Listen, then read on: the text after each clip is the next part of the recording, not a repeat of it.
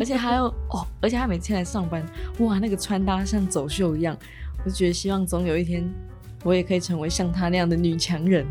哦，所以就是他的这整个对自己的外在也好，或是整个行动上面表达出来的气场也好，让你觉得特别有魅力。他那个气场是把我压在地上打。我突然间觉得，你的主管如果听到这一集，到底会有什么感觉？欢迎收听贾陶乐职业放心聊。贾陶乐职业放心聊是由劳动部贾陶乐学习主题馆所提供的 Podcast 平台，在这里，我们将会邀请职业咨询师一起来聊聊职业日常、职场困扰，也会邀请各行各业的职人们分享属于他们的职业故事。希望透过节目的陪伴，打造你的职业地图，让我们成为你的职业 GPS。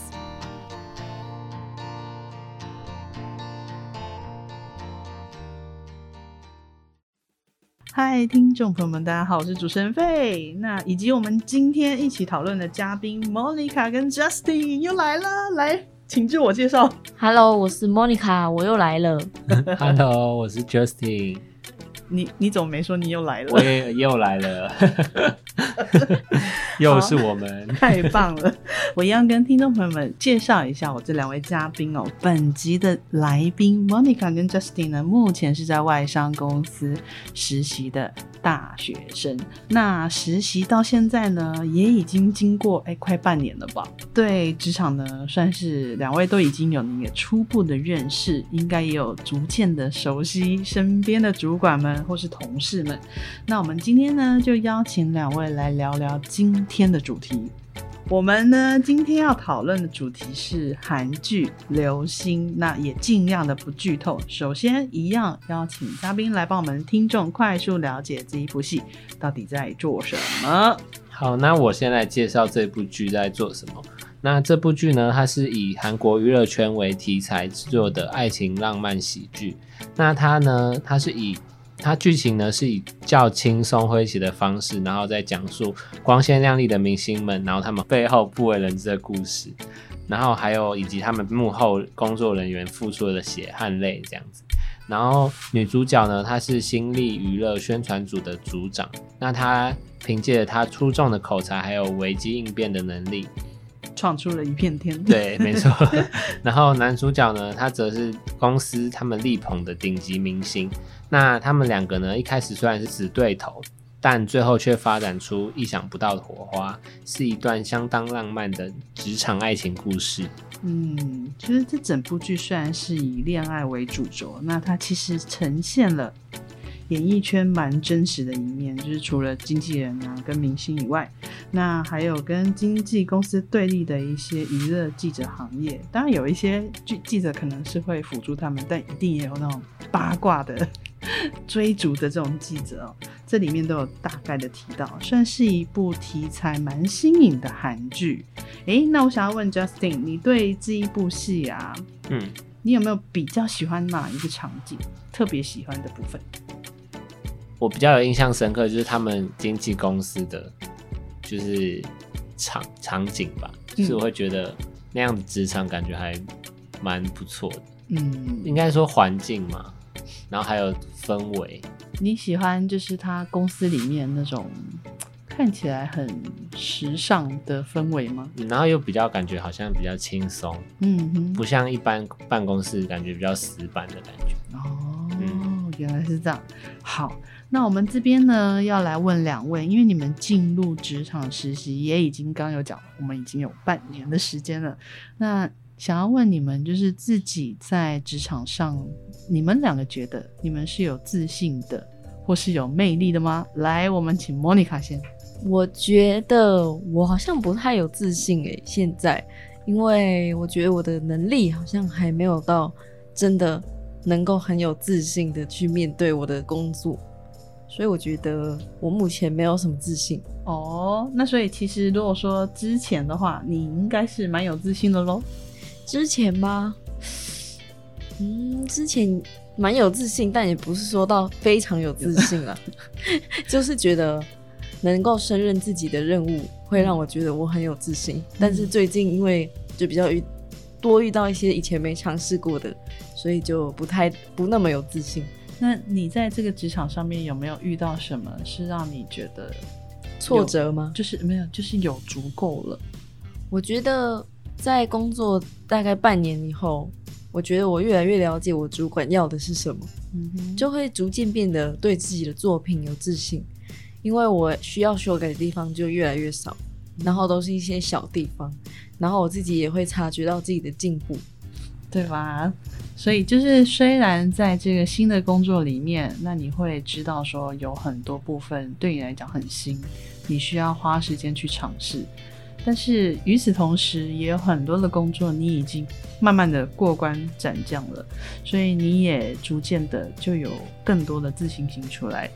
对，但是如果以魅力来说的话，我觉得我的人格在职场上目前好像还没有很有魅力，但是我想要培养。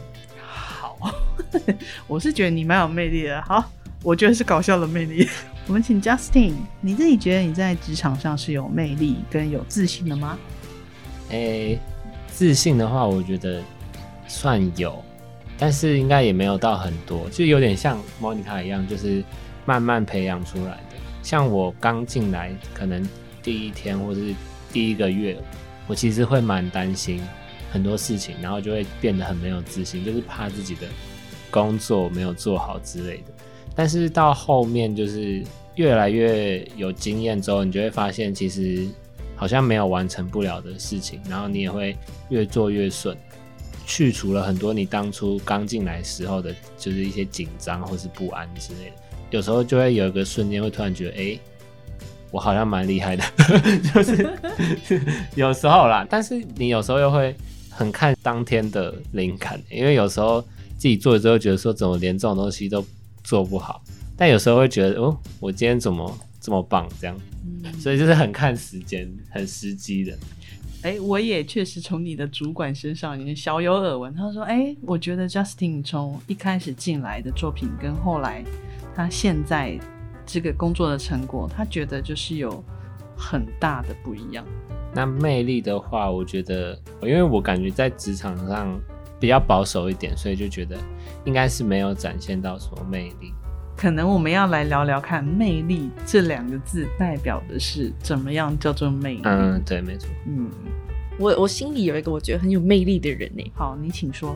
我觉得我的主管很有魅力，嗯她在我心目中的形象就是一个女强人形象，嗯，然后又不太聊不太理我，所以我觉得他就是很冷酷冷酷，然后很有主管风范的人，而且还有哦，而且他每天来上班，哇，那个穿搭像走秀一样，我就觉得希望总有一天我也可以成为像他那样的女强人。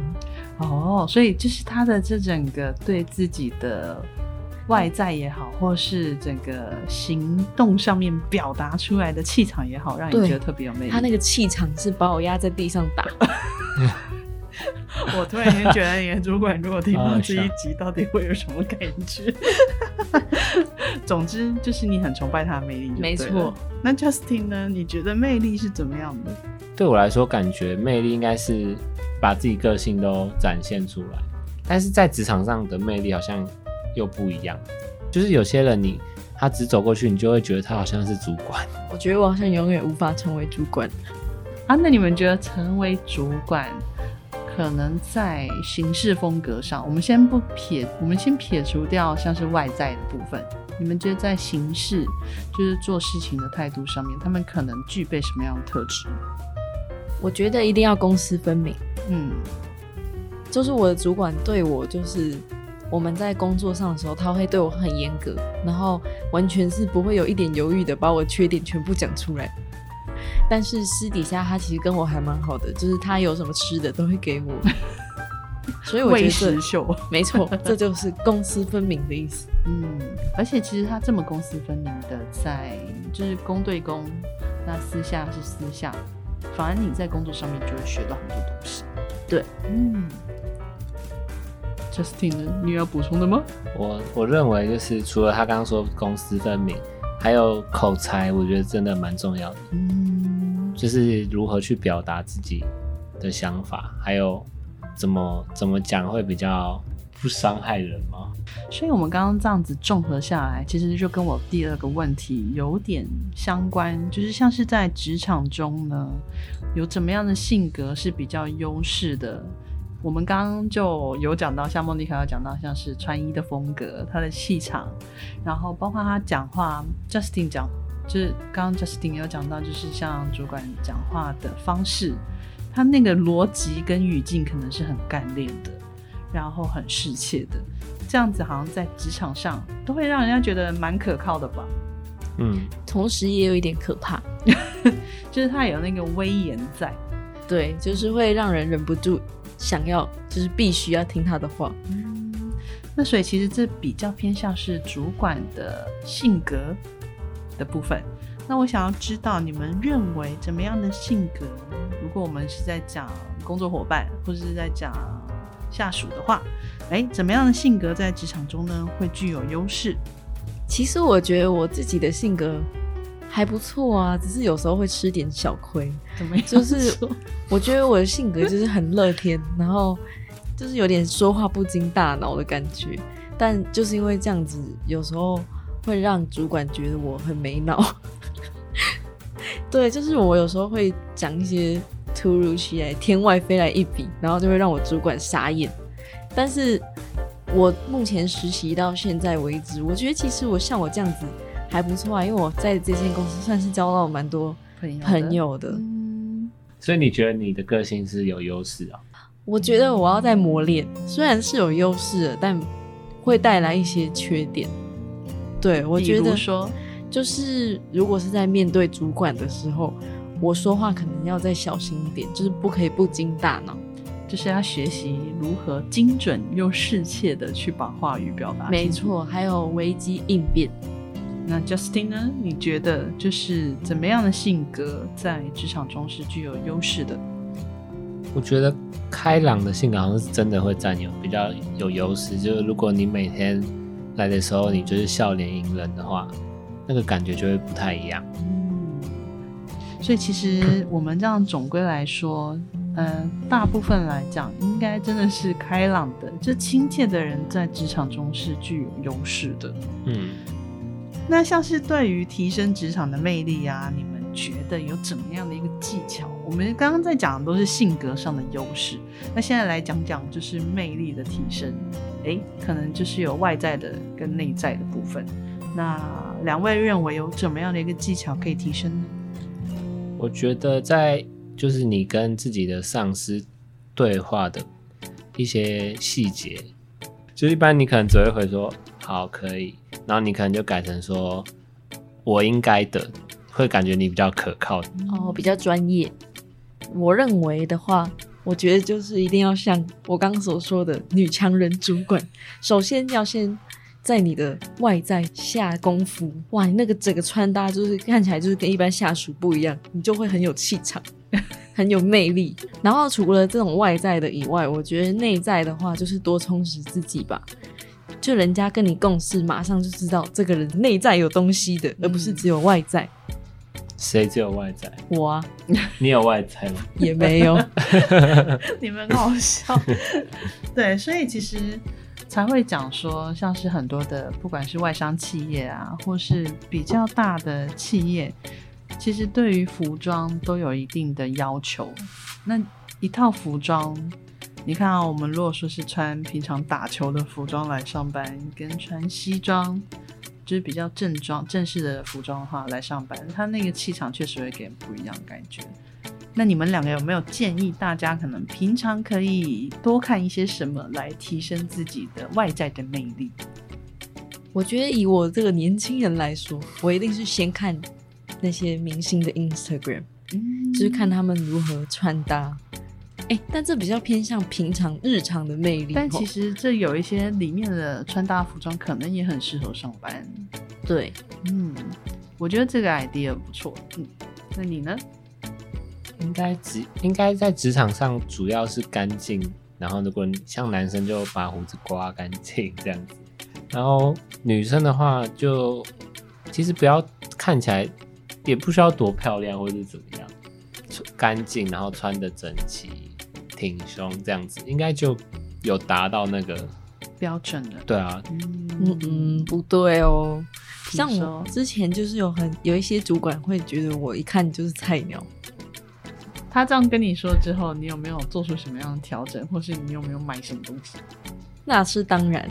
所以其实 Monica 有曾经为了想要看起来更正式一点，那有去买一些制装这样子。有，嗯其实有诶、我之前就现在还在实习嘛，之前都是大学生，所以我都乱穿，就是穿自己喜欢的衣服。但没想到开始实习之后，就是有被规定要穿正式一点，所以我就有跑去某一家日商公司买衣服。好，那 Justin 呢？你有为了要上班的时候特别去买什么吗？我好像没有，因为我平常也蛮喜欢买一些衬衫之类的，嗯，比较正式的衣服。所以本身就有这些服装了。对对对，就没有特别去买。好啦，那我们 回到正题，就是像刚刚我们已经有大概讲，就是呃，职场上面，嗯，可能可以做的一些调整。那不管是在你的服装，或是你多多的充实你的专业能力，然后训练自己的口语表达跟就是体态的这个部分，我觉得都是很重要的哦。那我们回到正题，就是女主角吴涵欣，她是一个非常有能力的人。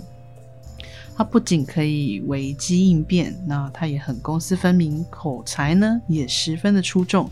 我想要问两位，最佩服或是最欣赏女主角的哪一个能力呢？我自己会比较欣赏她的危机应变跟她的口才。嗯，危机应变的话是我觉得，诶、像他们那个他们他的行业，他就是会面临很多临临时的事情，可能绯闻被拍到，所以他就要当下马上去可能应变，跟记者应变。所以这其实也跟口才有关。像是女主角的这个能力，我觉得其实也跟她的历练会有所关系，因为等于说她在处理到这个突发事件的时候，他第一个要点要先想到他的艺人因为这一件事情可能会产生什么样的后果。那我如何协助我的艺人去避免变成最不好的那个后果？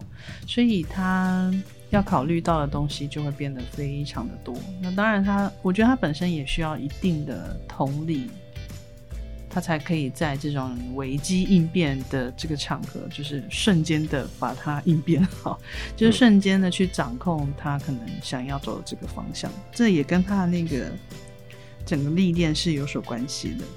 我自己也是很欣赏口才出众的人，就像我刚说的，我主管口才就很好，嗯嗯，就是他可以在短时间内整理他的逻辑，然后讲出一个好的，把他的想法讲成一个好的故事，然后引人入胜，我觉得非常厉害。因为我觉得这个口才这部分是我所欠缺的，所以我理所当然觉得非常的敬佩口才好的人。你们觉得你们在职场上，或是在学生时期担任干部，或是在分组报告的时候，自己是一个公私分明的人吗？请抢答。我，我觉得我很不是哎、但是这应该是我要培养的能力。我高中的时候虽然没有当干部，我是热音社的主唱，嗯，然后我记得那时候就是我们社团发内部发生蛮多事情，然后我记得大家都蛮讨厌我们社长，好像社长有在他的 Instagram 上面偷偷骂我的好朋友，然后我们那时候就集体退出社团，嗯。包括我在内，我就觉得你凭什么这样骂我的朋友？但我后来想想，其实还蛮后悔的，就是我们直接吵到最后的成果发表都没了，那这样真的是值得的吗？那你们后来还有下一届吗？还有下一届，而且下一届做的比我们更好，哦所以我后来想想，大学就蛮后悔，因为成果发表算是一个真的很重要，对学生时期来说，我们应该是很重要的事情，但我们直接就这样子没了。对，会有点遗憾。对，那 Justin 呢？我觉得我算是公私分明，嗯，你一定是啊，你就是回家就不会回我讯息的人。是 所以你们两个没有私，只有公，这样没错，哪有啊？笑死。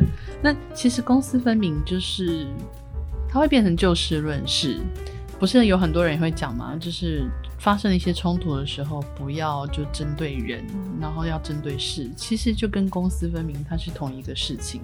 就是产生某一些矛盾跟冲突的时候，一定用这种方式，你才能够比较好去沟通跟解决。哎，那我觉得这这个好像不是天生的一个性格，因为感觉大家大家一开始应该都不会是公私分明。没错，就像是莫妮卡刚讲的这个也是，就年年轻的时候，我一定会站在我朋友那对。对对，应该是一种磨练感觉，嗯后面才磨练出自己会有这个个性。嗯。嗯，对啊，那我觉得像是这样整个听下来，像莫妮卡刚刚这个分享，你后来会觉得，如果说再重来一次的话，你可能会采取什么样的做法？如果以我现在的心情再重来一次的话，我应该就是就是要公私分明一点，就是我可能就不会理那个人，但是我会就是还是做我自己的事情，把自己分内的事情做到最好，然后让我们的这个成果发表可以完成的进行到最后。虽然我可能跟那个人就不会再有什么交集，但是我觉得这重点是这件事情最后应该是要有好的结果。嗯，Justin，你怎么看这件事？因为我自己也是有玩社团的，嗯然后我们也是很会吵架之类的。但是我们社长呢，他其实也算蛮，就是他可能会避免这样的事情。虽然他也会吵，但是他就会说，可能我们一个月要开一次会，是大家把所有不满的事情都要讲出来，就是全部哦。然后你要讲什么都可以，但是讲完之后，大家就是要没事这样。哇所以所以那一天就会每个月那一天就会很多人在哭啊什么的。那我觉得你们社长这个决定还蛮好的欸、对，所以因为我们这个月的仇恨就会结束，然后这样反而感情会越来越好，因为大家都是不保留的，会讲出哪里不满这样子。嗯，这也是一个蛮好的团体内的一个互动的方式。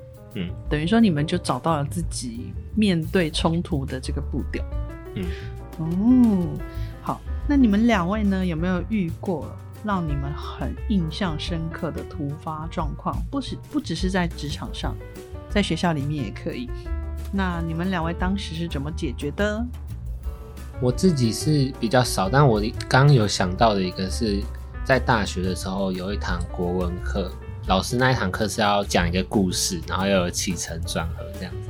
他那个作业是上礼拜就有讲，嗯但是我忘记了，所以当天我就是直接上台，然后就直接编了一个故事，所以然后就真的讲完了，所以我当下觉得蛮厉害的，就是虽然很紧张，说完蛋，什么都没有想，所以那时候就是在台下赶快就是剩下几分钟就换我了，就赶快想一个，然后就上台了。你们大家觉得有一个好的口才在职场中或是在求学阶段有怎么样的优势？在职场中，常常可能会有要向客户解释你的产品的时候，或者是向其他公司的人解释你们公司的产品的时候，那我觉得口才好就很重要啊！你要明确的传达你的想法，还有你们这个产品的功能啊什么的。那如果你今天口才好，然后你说服了别人，那当然就可以赚更多钱嘛。但是你觉得像是你刚刚讲的，像产品的发布啊，或是跟人家简报你的产品，它其实应该事前可以做准备的。嗯，那是否在事前可以锻炼自己的口才呢？我觉得事前准备跟当下还是很不一样，因为当下如果以我来说的话，我觉得我一定会口急。为啥？我会很容易紧张哎，我是当下会紧张的人。你是不是要看那个东西对你的，就是你对这个东西的熟悉度会好一点吗？应该会好一点，就是报告前一天可能准备个好几次。嗯，因为像你在班上同学面前报告，就会比较不紧张嘛。如果是自己同班同学，要看啊，我知道了，应该是我对那件事情的在乎程度。啊、如果我今天就是很不在乎，我就是随便报告。所以你就会不紧张吗？对我就是啊，这个分数不重要了，随便报告，然后就不紧张。那你是不是要反而要不在乎？你的得失心的部分，应该是、啊对，在乎自己的表现，然后会有很高的预期，哦哦，有可能，然后不管是好表现的好，他也觉得不够好，因为嗯预期非常的高。对，哦，应该是这样。但是你的预期跟你的表现其实还是两回事，你可能要学着把它分开看。对，你的表现说不定还是很好的。对，嗯，有可能。就像我那时候其实对自己没什么期望，因为你知道自己没准备，所以你才会觉得哇，其实我讲的蛮好的，嗯，哦应该是这样子。然后你如果准备很好，你就觉得我应该要那样。就像我那时候，我不是说我全英文，我以为我可以讲的很棒流利这样，所以你就太高预期哦，那应该是这样，是心态的问题。哦，原来我们不小心讨论出了一个方向，就是预期跟自己真正的一个表现，其实还是要分开看。嗯，有时候对自己预期真的很高，你就会很在乎你的表现。但是真的有表现不好吗？诶，其实不尽然哦。如果说是旁边的人看，或是老师看，他可能觉得，诶，没有啊，我觉得你表现的蛮好的。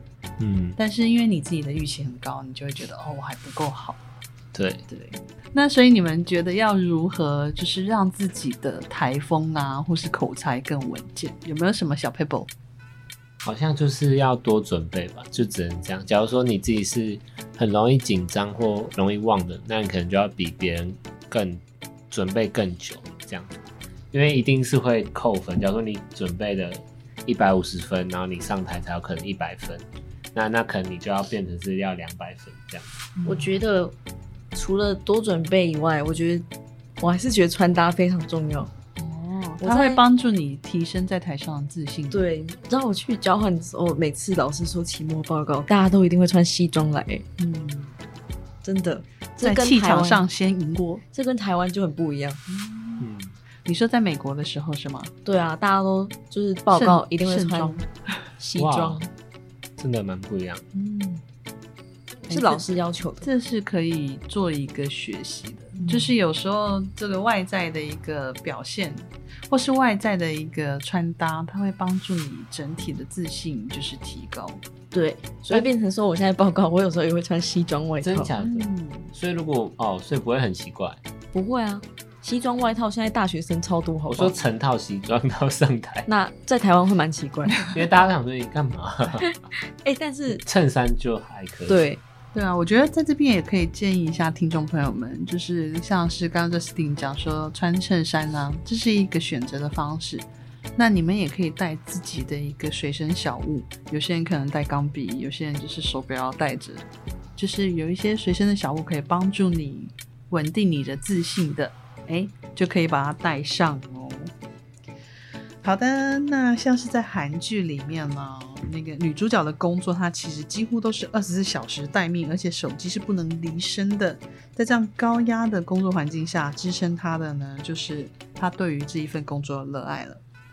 啊，就是你们目前对你们的呃实习工作啊，进行到现在，嗯，还有没有觉得可以再成长的地方？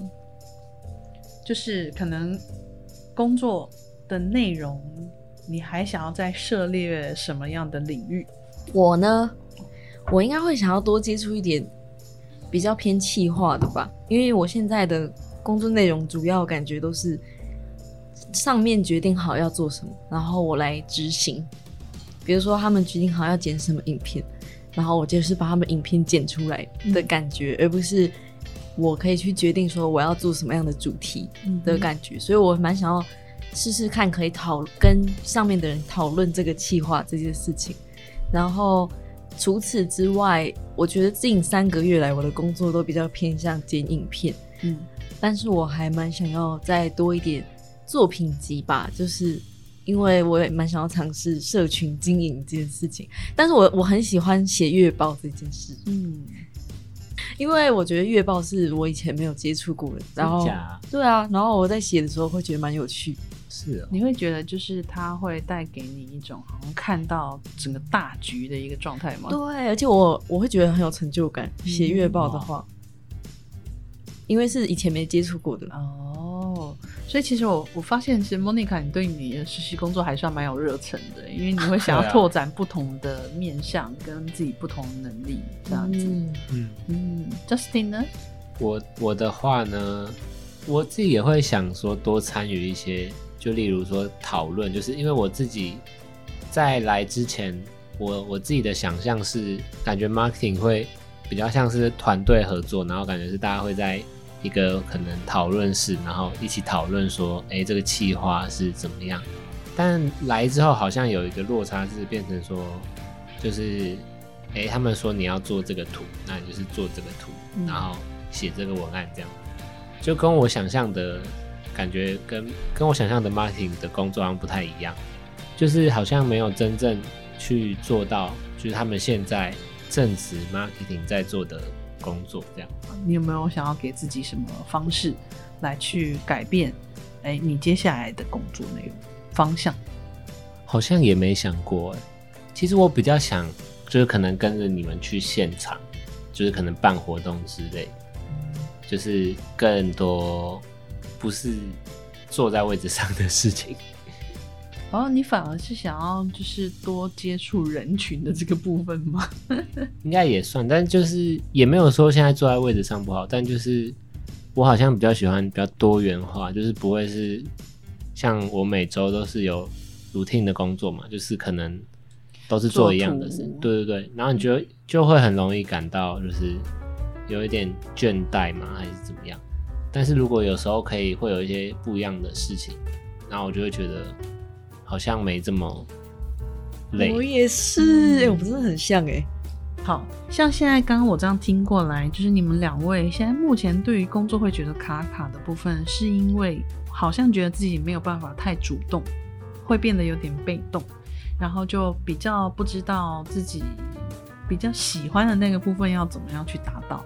那我就想要问两位，诶，这个部分的话，如果可以克服的话，是不是就会帮助你们提升你们工作热忱？如果你们可以变得主动性，就是我主动可以，我可以决定我要做这个，然后原来的也不会落下，就是我还可以做点新的东西的时候，你的那个热忱会比较高吗？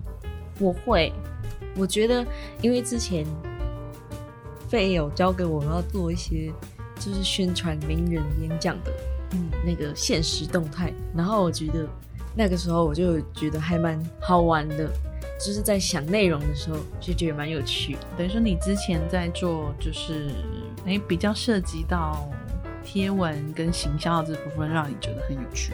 那我们今天呢，嗯，就大概访问到这边。最后想要请两位呢，对于如何提升职场魅力，给听众朋友们一些建议。那就要同整刚刚讲的，我觉得第一点就是外在要干净，然后穿适合这个职场的衣服，会让自己觉得更有自信以及有魅力。嗯，然后就是多多多充实自己，或者还有呢，做自己喜欢的事情。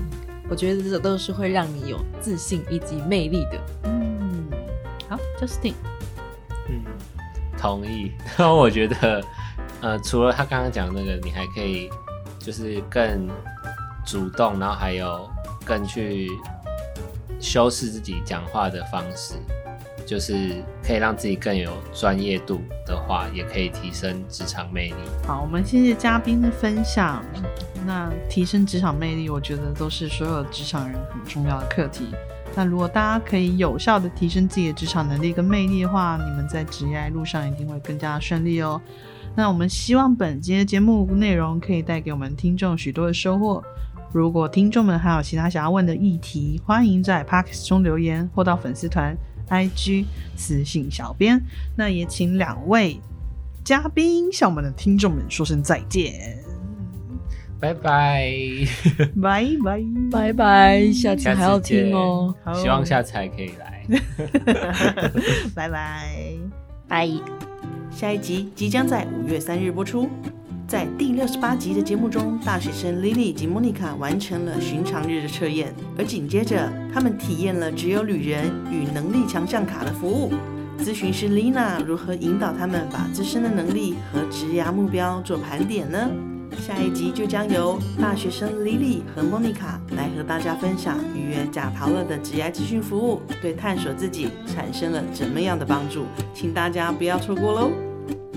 如果您喜欢今天的节目，欢迎到贾陶乐脸书粉丝团留言分享你的职牙大小问题，也可以发文分享您的收听感想，并 hashtag 贾陶乐，让更多人一起来关注职牙。贾陶乐职牙放心聊，我们下次见喽！